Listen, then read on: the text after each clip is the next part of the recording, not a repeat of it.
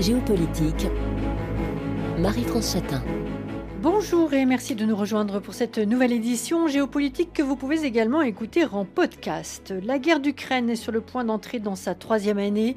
Le président ukrainien a procédé à un changement de général à la tête des forces armées. Parallèlement, il y a quelques jours était annoncée la création d'un département spécifique consacré aux drones au sein de l'armée ukrainienne. L'objectif, bien compris, est de développer ce secteur dans une armée qui commence par ailleurs à manquer cruellement de munitions traditionnelles.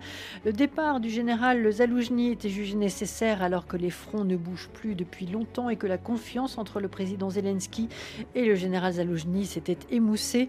Face à une stratégie de guerre d'usure et de position ponctuée par des assauts sporadiques, Kiev est à la recherche d'un nouveau souffle.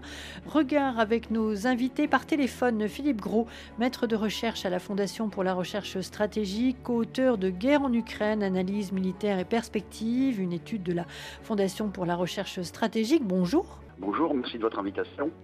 En studio, le général Jean-Paul Paloméros, ancien chef d'état-major de l'armée de l'air française et commandant allié transformation au sein de l'OTAN. Bonjour. Oui, bonjour, c'est toujours un plaisir de venir sur votre antenne. Merci. Yuri Clavillier, analyste indépendant en géostratégie, producteur d'analyse à retrouver sur les réseaux sociaux, sur le réseau X, ancien Twitter, à l'adresse CMR Yuri. Bonjour. Bonjour, merci beaucoup de m'avoir invité. Après l'attaque, le repli russe, la contre-offensive ukrainienne, puis la stabilisation des fronts, l'avenir de la guerre suscite beaucoup de questionnements. Va-t-on vers un changement fondamental sur le terrain ou un gel des positions aux conséquences incalculables? Quel regard portez-vous chacun sur l'évolution de la guerre ces 24 derniers mois? Comment évolué les rapports de force? Les avantages et faiblesses de chacun n'étaient pas semblables au 24 février 2022. Qu'en est-il en ce mois de février 2023 on parle de conflit, d'attrition. De quoi s'agit-il? Qu'est-ce que la guerre d'Ukraine nous dit sur le plan militaire? Je vous propose de commencer avec vous, euh, Philippe Gros. Je dirais que, alors, déjà, premièrement, il faut, euh, il faut rester extrêmement prudent. On a beaucoup d'informations euh, fragmentaires. Et donc, il faut aussi de, dans quantité de domaines, de faire des, affirmations, d'avoir des positions définitives. Maintenant, cela étant, on est clairement actuellement dans une situation où bon, l'armée russe est en posture offensive sur de multiples fronts, dépense énormément de ressources et au moment où l'armée ukrainienne, elle, est dans une situation particulièrement délicate. Alors il y a deux façons de voir les choses en fait. Euh, un peu la bouteille à moitié vide ou à moitié pleine. D'un côté, on peut arguer du fait que l'armée russe euh, a enregistré des gains insignifiants au regard des pertes délirantes qu'elle subit, en hommes, en matériel, etc. En quatre mois, Avdivka est toujours pas tombé. Quelques endroits du front, euh, l'armée russe a avancé sur quelques endroits du front. Elle, par exemple, pas à réduire la tête deux ponts euh, qu'il y a sur le Dniepr, en dépit d'efforts réguliers. Ça, c'est une façon, on va dire, optimiste d'envisager la situation. Une façon plus pessimiste, de voir qu'en même temps, l'Ukraine est actuellement sevrée de l'aide américaine, que euh, l'aide européenne n'est pas suffisante sur le plan quantitatif, qu'elle manque d'hommes, en particulier de fantassins en première ligne, en raison de ses pertes, et qu'elle manque de euh, munitions. Et donc la zone, zone de risque, on va dire maximale, euh, est probablement sur les semaines et les mois qui viennent. Voilà, bon, il y a deux façons d'apprécier, l'une optimiste, l'autre plus pessimiste, la situation en fait. Général, euh, Paloméros, vous partagez ce que Philippe Gros vient de dire. Euh, oui, oui, euh, je crois qu'il y, a vraiment, ça a été parfaitement euh, exprimé. Je crois que le 2024 sera forcément une année charnière pour toutes les raisons que conjoncturelles et structurelles. et les élections américaines qui mm. sont en perspective, on en reparlera sans doute. Et puis l'attitude des Européens qui est pour l'instant euh, très active. Et c'est toute la question de savoir, dans le contexte qui a été parfaitement décrit de cette opposition et on voit pas bien effectivement d'évolution, sauf que quand même les Ukrainiens sont dans un état quand même de faiblesse. Hein. Le départ de Zaloujny, général Zaloujny, n'est pas un hasard. Euh, Monsieur Zelensky, qui a ces deux objectifs, regagner sa souveraineté d'un côté, protéger son peuple et sa population est tiraillé entre les deux. Doit-il mobiliser ou non? Euh, Il faudra bien un jour qu'il le fasse, à mon sens, mais euh, il s'en défend. Et euh, les Ukrainiens sont innovants à un point qu'on avait, on n'aurait jamais soupçonné. Mais ça a forcément des limites. La limite, c'est effectivement que les armes arrivent, que les armements arrivent. Euh, il y a des efforts qui sont faits pour ça. Et euh, l'accord euh, de sécurité signé entre, entre la France et, l'Ukraine décrit d'ailleurs cette perspective de, soutien de long terme. Mm. Et ça, c'est important. C'est ce que M. Zelensky vient chercher en Europe. C'est un, soutien sur le long terme. Parce qu'il sent bien que le soutien américain peut faiblir, mm. il peut même s'estomper totalement. Mm. on ne peut pas ignorer cette, cette possibilité. Euh, Personne ne sait ce que fera M. Trump. Mhm. Il a dit qu'il réglerait le conflit en 24 heures, ce qui veut dire que quelque part, il faut se préparer à un plan B. Et ce plan B reposera forcément sur les Européens s'il doit avoir le jour. On ne le souhaite pas, mais euh, l'espoir n'étant pas une stratégie, il faut s'y préparer. Yuri Clavillier. Je rejoins effectivement tout ce qui a été déjà mentionné. Euh, et en fait, j'aimerais insister sur le, contexte très particulier dans lequel le conflit s'inscrit mhm. actuellement parce qu'il y a une sorte euh, de, pour l'Ukraine, si j'ose dire, d'un alignement des astres malheureux.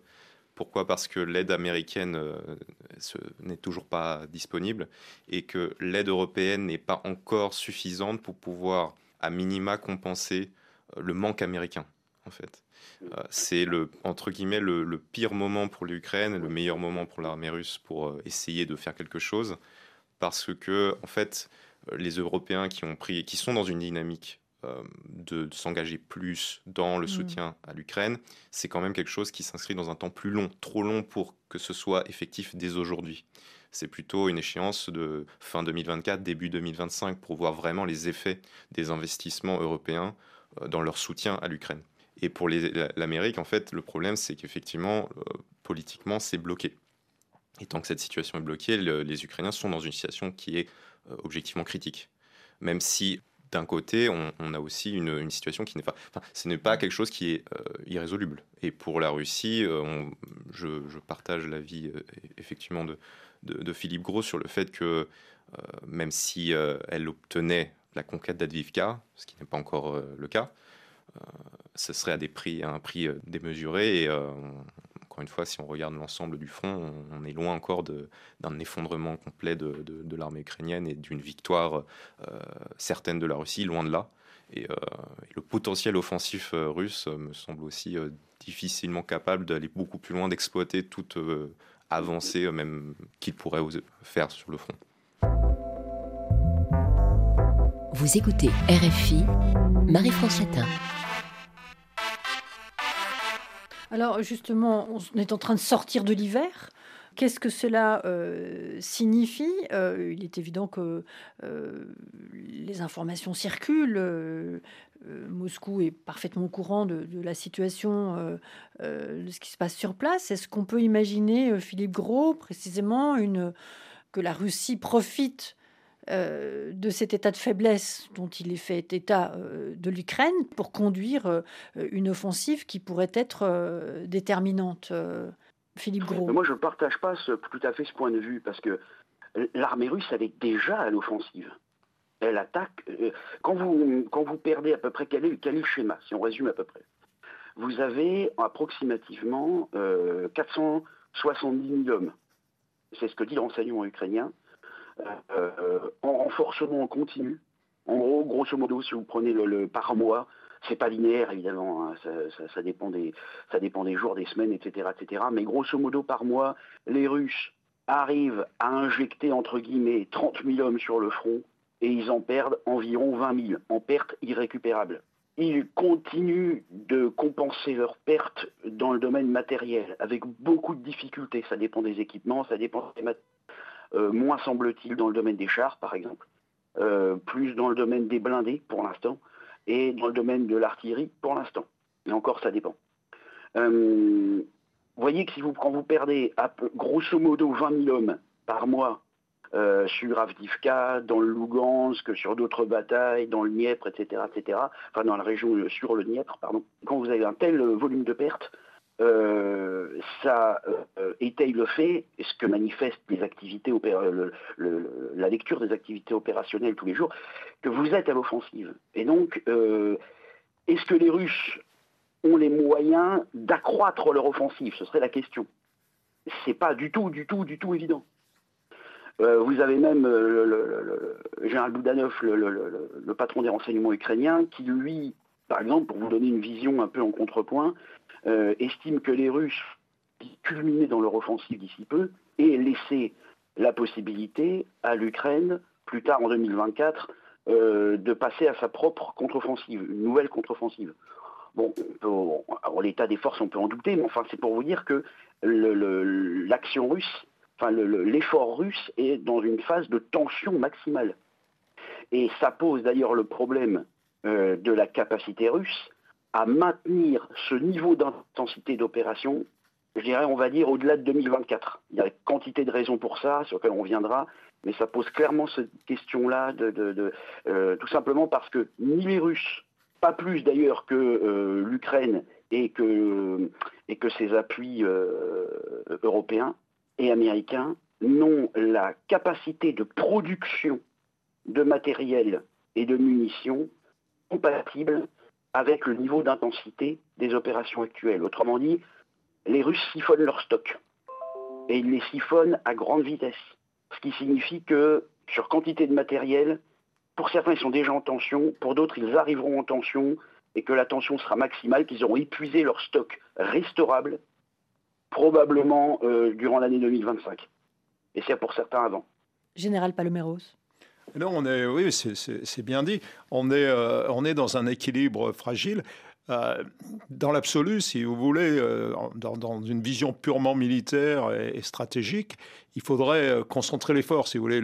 Le, fond du problème, et ça a été un peu dénié au, début de cette guerre, c'est l'ampleur et la longueur, la profondeur du, front. C'est pratiquement, depuis la Deuxième Guerre mondiale, quelque chose d'inconnu. Et euh, on, se doutait que euh, tenir un tel front, enfin, déjà le, soutenir, et on a vu aussi les mmh. difficultés de la contre-offensive. Donc, euh, les Russes, n'arrivant pas finalement à définir un objectif vraiment stratégique, si ce n'est un, objectif global, ne peuvent pas concentrer leurs moyens. Et ils savent aussi que s'ils concentrent leurs moyens les Ukrainiens, bien sûr, c'est la guerre en soi, il y aura une réaction, et donc ils n'arrivent pas à choisir quel est vraiment leur objectif Est-ce qu'ils veulent plutôt euh, attaquer au nord, essayer de stabiliser au moins des oblasts qu'ils ont annexés, puisqu'ils n'ont pas réussi dans, cette, dans cette option? Et à ce moment-là, bah, ils délaisseraient un peu le Sud. Mais si, et je partage euh, l'avis de M. Gros, euh, s'ils ne concentrent pas leurs effets, ils vont avoir beaucoup, beaucoup de mal à, avancer d'une manière significative. Euh, les batailles, les victoires à la Poutine, hein, parce que ça a remplacé les victoires à la Pyrrhus maintenant, euh, ne peuvent pas être supportées sur le long terme. Sur la capacité de production, je ne sais pas, j'ai deux, deux visions. Une vision optimiste du côté russe en disant on a remonté notre industrie en puissance et on est capable de fournir.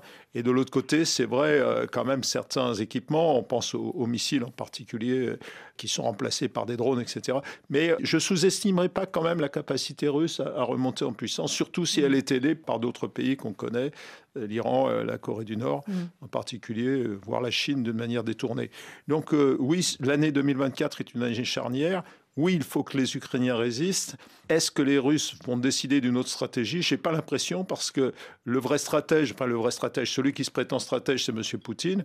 Et quand un, dictateur, en l'occurrence, se prend pour un stratège militaire, ça se passe euh, assez mal. On l'a vu dans l'histoire. Donc euh, je crois que ça va, ça va durer comme ça et il faut absolument que les Ukrainiens tiennent. Et c'est ça notre objectif. Il est hors de question que la Russie gagne quoi que ce soit dans cette guerre. Mm. Ils ont déjà gagné suffisamment pour l'instant. Alors, euh, je vais revenir, on va parler des capacités de production et je vais me tourner vers vous, Yuri Clavillier. Mais je voudrais rebondir sur ce que vous disiez à l'instant, Général Paloméros le fait que les Russes n'arrivent pas euh, à choisir leurs objectifs, c'est une surprise pour vous? Non, parce qu'au départ, tout vient du départ. L'agression russe contre ce pays, Poutine a fixé des objectifs tellement euh, délirants, je dirais tellement ambitieux, euh, éradiquer le, nazisme, ce qui n'existait pas, mais en, tout cas faire tomber le pouvoir, prendre quelque part euh, sous, sa coupe, euh, sous sa, direction, l'ensemble de l'Ukraine, désarmer l'Ukraine, tout, ça, c'est délirant, c'est un objectif politique complètement inatteignable. Et maintenant, on, le comprend bien, il a totalement sous-estimé les Ukrainiens, leur résistance. Mm. C'est ça le résultat de deux ans de guerre. Donc, à partir de là, comment M. Poutine pourrait-il faire marche arrière sur, euh, par exemple, les quatre oblasts qu'il a annexés. C'est euh, une décision politique qui ne tenait absolument pas compte de la réalité militaire, et ça a été démontré par la suite. Et maintenant, il se retrouve avec une annexion euh, tout à fait virtuelle et l'interdiction de faire marche in arrière. Et je ne parle même pas de la perspective des élections de mars, ça c'est un détail. Non, sur, sur, le long terme. Et l'ours blessé, c'est évidemment, c'est assez inquiétant pour nous. Donc il faut absolument que euh, l'Ukraine tienne, partir du principe que M. Poutine ne changera pas de stratégie parce qu'il à mon, sens, il ne doit pas écouter beaucoup ses chefs militaires. Il les tense beaucoup, mais il ne les écoute pas beaucoup. Et puis, euh, pour l'Ukraine, bah, d'essayer, euh, ça devra peut-être lâcher un peu à droite ou à gauche. Hein. C'est pas évident que l'Ukraine puisse tenir quand même l'ensemble de ce front. On est dans un, un affrontement vraiment très dissymétrique, mais finalement assez stabilisé affrontement euh, très dissymétrique. Alors il faut que l'Ukraine tienne, on l'a bien compris, et elle en premier bien évidemment, avec euh, euh, les difficultés actuelles de, recrutement, la mobilisation, la démobilisation. C'est un peu un imbroglio dans lequel se trouve aujourd'hui le, président Zelensky. Je ne sais pas si vous avez un commentaire à faire, Yuri Clavillier, sur, sur cette question, à proprement parler. On parlera aussi des, capacités de, de, production et finalement comment est-ce que l'Ukraine pourrait muscler son industrie de la défense face à la Russie pour, Effectivement, pour les questions de... En fait, finalement, c'est la question de ressources de manière mm. générale. Pour la société ukrainienne, il y a un, choix à faire sur euh, la mobilisation de plus d'hommes, parce qu'effectivement, euh, euh, les soldats qui sont au front ont besoin d'être d'être relevés, les unités ont besoin de plus de combattants de manière générale. Donc voilà, il y a cette question qui se pose sur mobiliser les les générations un peu plus jeunes, parce que c'est effectivement le choix qu'a fait l'Ukraine, c'était de d'avoir dans son armée plutôt des gens un peu plus âgés, donc mm. plutôt dans la trentaine et plus loin, et de préserver cette génération qui est peu nombreuse euh, démographiquement, de, des, 20-30 ans. Mais effectivement, euh, pour faire une guerre et pour la gagner, malheureusement, c'est aussi euh, cette génération-là qui, qui est importante. Et j'en parle avec quand même un peu de pudeur parce que c'est des gens qui ont mon âge. Donc mm. c'est quand même... voilà, c'est c'est pas rien et pour les Ukrainiens, c'est pas une question si simple à répondre. Et après, il y a au-delà de ça, de cette question morale, euh, il y a une, une question pratique, c'est-à-dire que effectivement, il faut, faudrait avoir idéalement un demi-million d'hommes, comme ça avait été déjà évoqué mais il faut avoir les structures pour les entraîner, les équipements pour les équiper, etc. Et ça, sans le soutien euh, américain et euh, européen et de manière générale des alliés de l'Ukraine, c'est un petit peu faire quelque chose euh, dans le vent. Et en même temps, c'est vrai que les alliés attendent de savoir de quoi l'Ukraine a besoin pour leur envoyer du matériel. Donc c'est un peu, voilà, il faut que d'une certaine manière quelqu'un fasse un peu le premier pas pour aller au-delà. Mais ça me semble inévitable vis-à-vis de, des objectifs de l'Ukraine et du fait de devoir se défendre et libérer ses territoires que de bah, effectivement devoir recruter plus de et mobiliser plus d'hommes. Pour les capacités industrielles, mmh. en proprement dit, en termes de fourniture d'armement et de, munitions, aujourd'hui, l'une des causes euh, de, de, de, la situation qui est critique pour les Ukrainiens, c'est effectivement le manque de munitions, notamment des munitions d'artillerie. On a eu beaucoup d'exemples avec le fait que les artilleurs ukrainiens n'avaient plus que des obus euh, fumigènes à disposition. Alors les fumigènes, c'est très utile, mais ça ne détruit pas des positions, ça ne détruit pas des véhicules. Mais ça, c'est effectivement, au vu de la façon, de la manière dont le combat est mené en Ukraine aujourd'hui, ne pas avoir une artillerie capable de, pouvoir mener des, feux par saturation, etc., c'est un vrai désavantage et euh, la, conséquence c'est que les Russes arrivent à progresser sans être sanctionnés à la hauteur de, des risques qu'ils prennent, euh, là où c'était le cas euh, il y a encore quelques mois quand les Ukrainiens avaient un peu plus de munitions. Donc ça c'est un, vrai problème. Alors effectivement l'Union européenne n'est pas en mesure de délivrer l'objectif qu'elle avait annoncé. Je vous interromps, Yuri Clavillier, on vous retrouve avec Jean-Paul Paloméros et Philippe Gros après le journal et on développera tout cela. on se retrouve dans quelques instants, à tout de suite. Géopolitique, Marie-France Chatin. La guerre d'Ukraine est sur le point d'entrer dans sa troisième année. Nous retrouvons nos invités. Philippe Gros est avec nous par téléphone, maître de recherche à la Fondation pour la recherche stratégique, co-auteur de Guerre en Ukraine, analyse militaire et perspective, une étude de la FRS.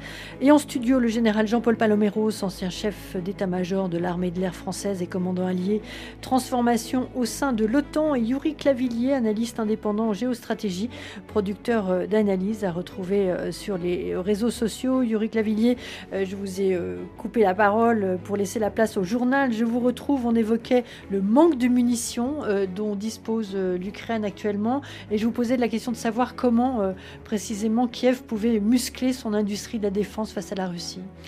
effectivement, la première euh, partie, c'est l'aide fournie, la production fournie par les Européens et les Américains.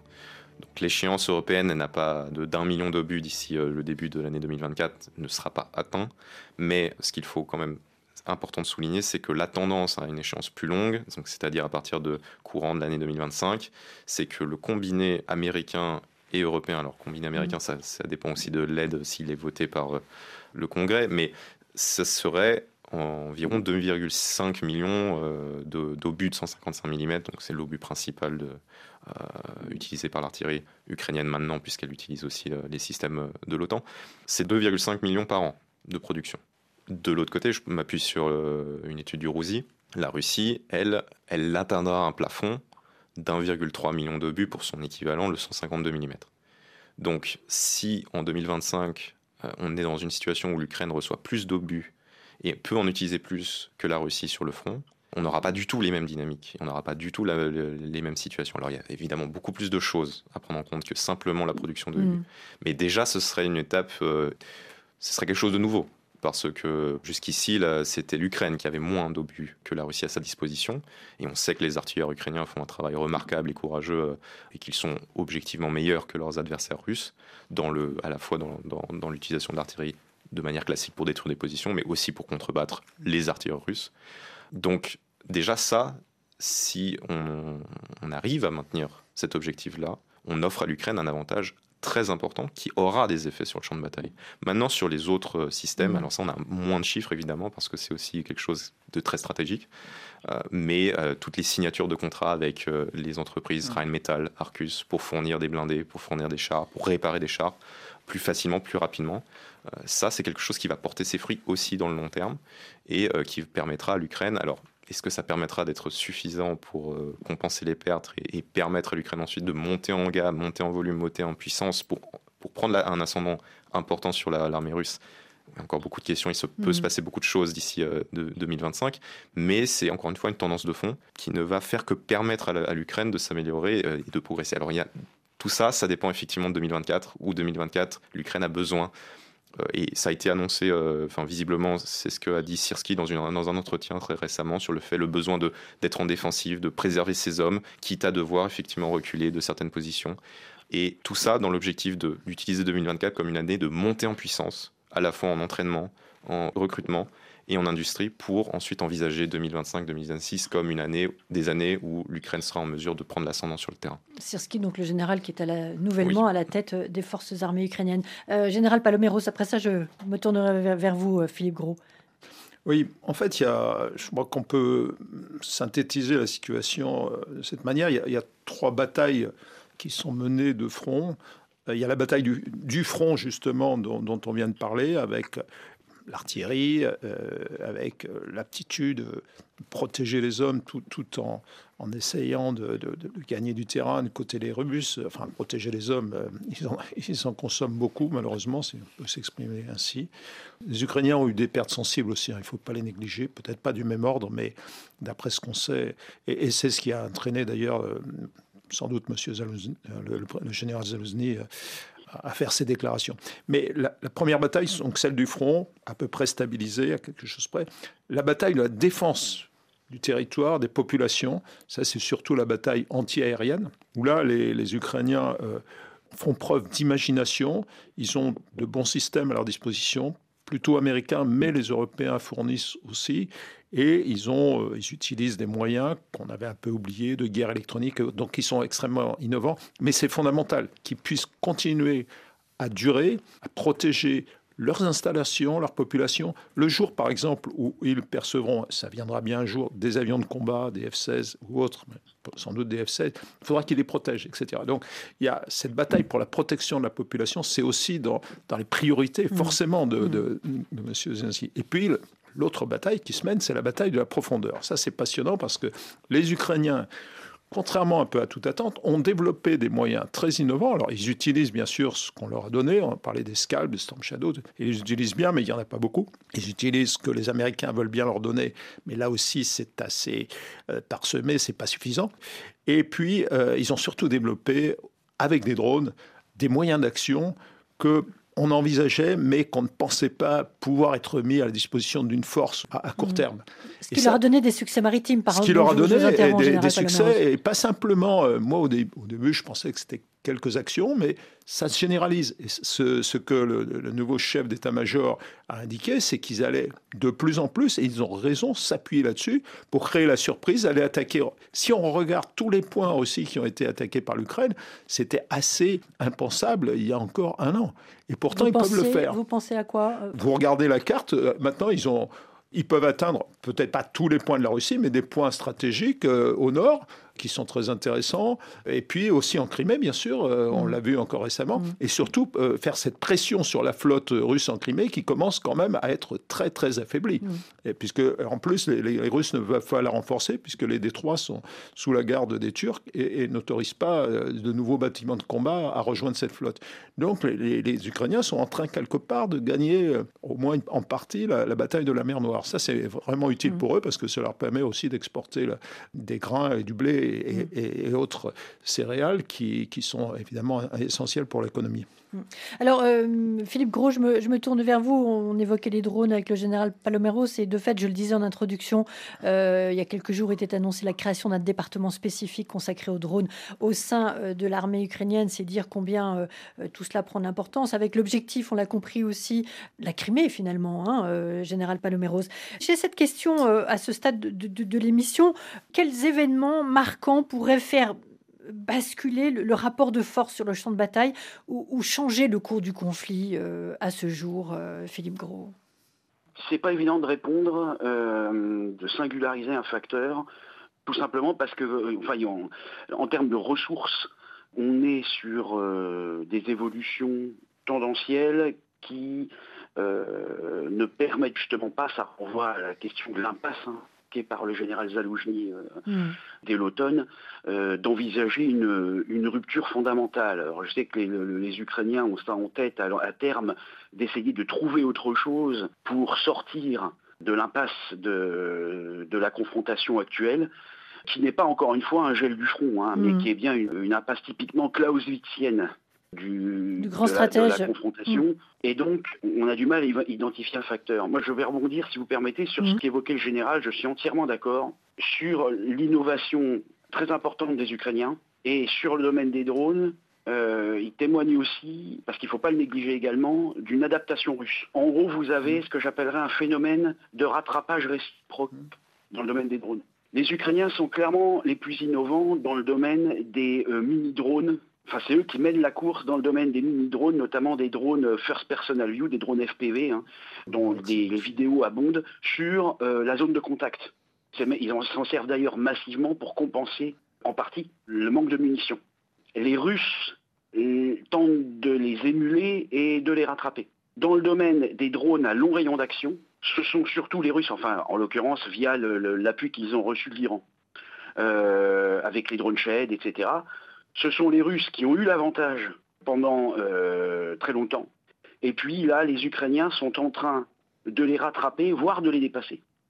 Cette logique, donc, dans ce, second, euh, cette seconde ligne d'opération dont, le général Paloméros parlait, c'est-à-dire les, frappes dans la profondeur stratégique de l'un et de l'autre. Donc vous avez des phénomènes, je dirais, d'innovation et de rattrapage réciproque, sachant que les Ukrainiens, en termes d'innovation tactique, reste tout de même euh, en avance par rapport aux Russes. Yuri Clavillier. Non, effectivement, les, les, drones, euh, la manière dont, les Ukrainiens utilisent des drones, c'est ils sont clairement le, ceux qui, ont innové le plus. Maintenant, les, Russes ont rattrapé une partie du retard et, la menace que représentent les drones, bah, les kamikazes notamment, qui sont contrôlés par un opérateur avec cette vue en première personne, ce, casque, et qui lui permet aussi, s'il est un minimum agile avec, avec ses, doigts, d'aller euh, comment dire, frapper euh, des positions qui sont abritées, qui sont protégées euh, malgré tout. Mais, mais c'est un peu une sorte d'évolution ou une dérive de la frappe téléguidée. Euh, c'est une vraie menace, quelque chose d'absolument terrifiant pour les soldats d'infanterie dans les tranchées parce que en fait, vous ne pouvez pas vraiment vous cacher d'un pilote de drone compétent, de drone kamikaze compétent. Euh, et ça permet de compenser un peu l'artillerie, ça permet sur, mais ça, ne fait pas la même chose, ça ne remplace pas complètement. Mmh. C'est un peu une sorte de d'un outil supplémentaire à disposition des, belligérants. Mais par contre, ça permet, ça je l'ai vu beaucoup chez les Ukrainiens, de faire un peu des, sortes de frappes au millimètre près. C'est-à-dire que, par exemple, vous avez un groupe qui essaye d'avancer dans, une tranchée russe, mais il y a une sorte de, fortification qui, les bloque. Et euh, s'ils essayaient d'avancer en force, bah, ils se retrouveraient euh, très exposés. Mais euh, en fait, avec un drone et une une grenade bien placée à un endroit vulnérable de la fortification, ils vont être en mesure de, la, bah, de, complètement euh, détruire cette fortification-là. Et, donc les Russes qui avaient leur avantage défensif se retrouvent vulnérables à l'assaut ukrainien et là de débloquer une situation-là. Et cette synchronisation entre les opérateurs de drones et les, combattants de l'infanterie, ça c'est quelque chose qui, euh, qui, est très innovant et qui demande un, niveau de, compétence à la fois des, des, enfin, des combattants eux-mêmes, mais aussi euh, de, leurs officiers, de leurs personnel encadrant qui aide les officiers, qui eux, justement, s'assurent qu'il y a une, synchronisation, une logistique qui fonctionne, etc. Et euh, que les deux se renforcent mutuellement. Général Paloméros. Oui, non, je, je, concours tout à fait. Et euh, un point vraiment très spécifique et, euh, très, très, très, très lourd de conséquences pour l'avenir, pour, en termes de stratégie, en particulier dans la, guerre maritime ou sous-maritime, euh, c'est l'avènement des drones, euh, des drones maritimes. Mm.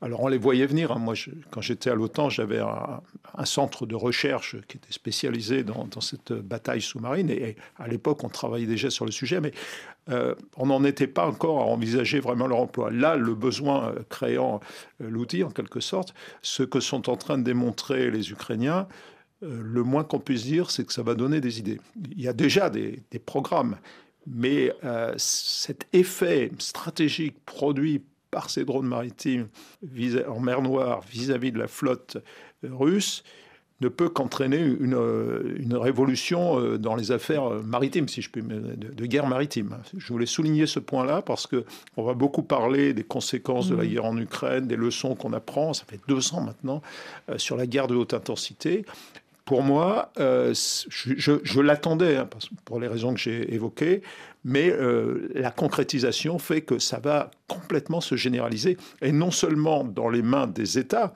mais dans les mains, et ça c'est plus préoccupant, on, a parlé des, des, outils, mmh. et on, verra euh, cette utilisation qui, qui, pourra interdire en quelque sorte l'accès à des espaces communs, à des espaces maritimes.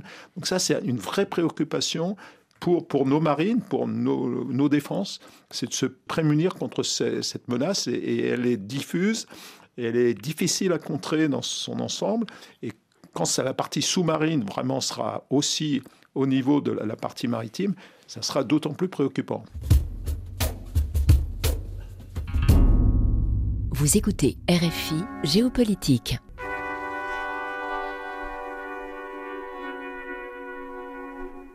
La question des outils donc euh, en mer Rouge. Philippe Gros, vous souhaitez rajouter quelque chose?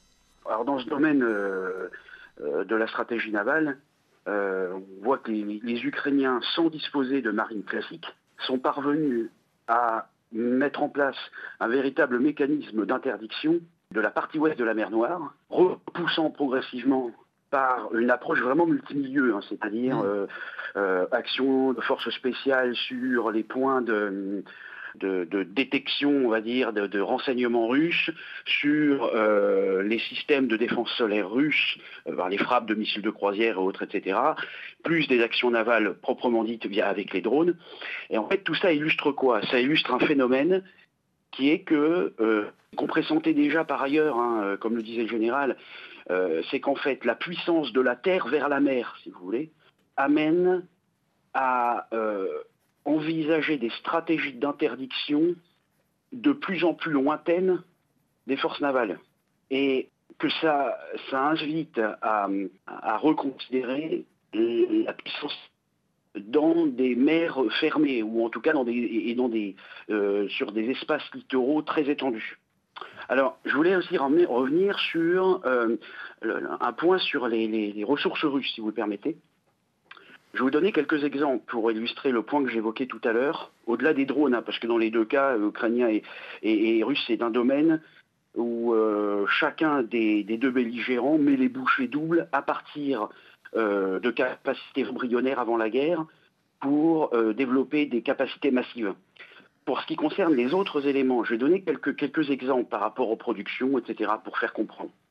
Euh, actuellement, les Russes, on estime qu'ils sont capables de fabriquer moins de 100 chars par an, neufs. Et environ, ça c'est les chiffres du ministère russe, euh, ils prétendent fabriquer 400 blindés par an. Bon, ce sont les pertes qu'ils subissent, c'est l'équivalent, l'ordre de grandeur des pertes qu'ils subissent tous les deux ou trois mois. Euh, cette base industrielle et technologique de défense russe, elle, euh, elle peine à monter en puissance parce qu'elle continue quand même en termes de la dépendance aux machines-outils occidentales, aux services occidentaux, etc. En dépit des apports chinois et d'autres pays, elle peine à monter en puissance et même elle donne des signes dans certains domaines d'essoufflement. Bien voir que la courbe de progression euh, par exemple des industries européennes dans leur soutien à l'Ukraine est plus importante, semble plus prononcée que celle de la base industrielle russe.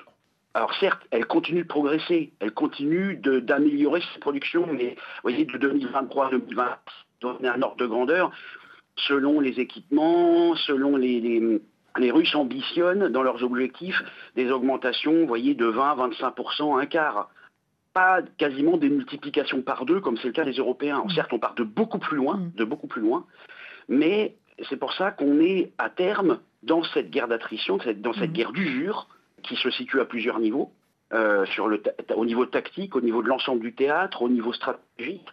On est sur des limites qui apparaissent assez évidentes du côté russe, même si effectivement il ne faut pas négliger euh, l'aptitude des Russes à trouver péniblement d'autres solutions pour poursuivre cette guerre d'usure. Mais mm.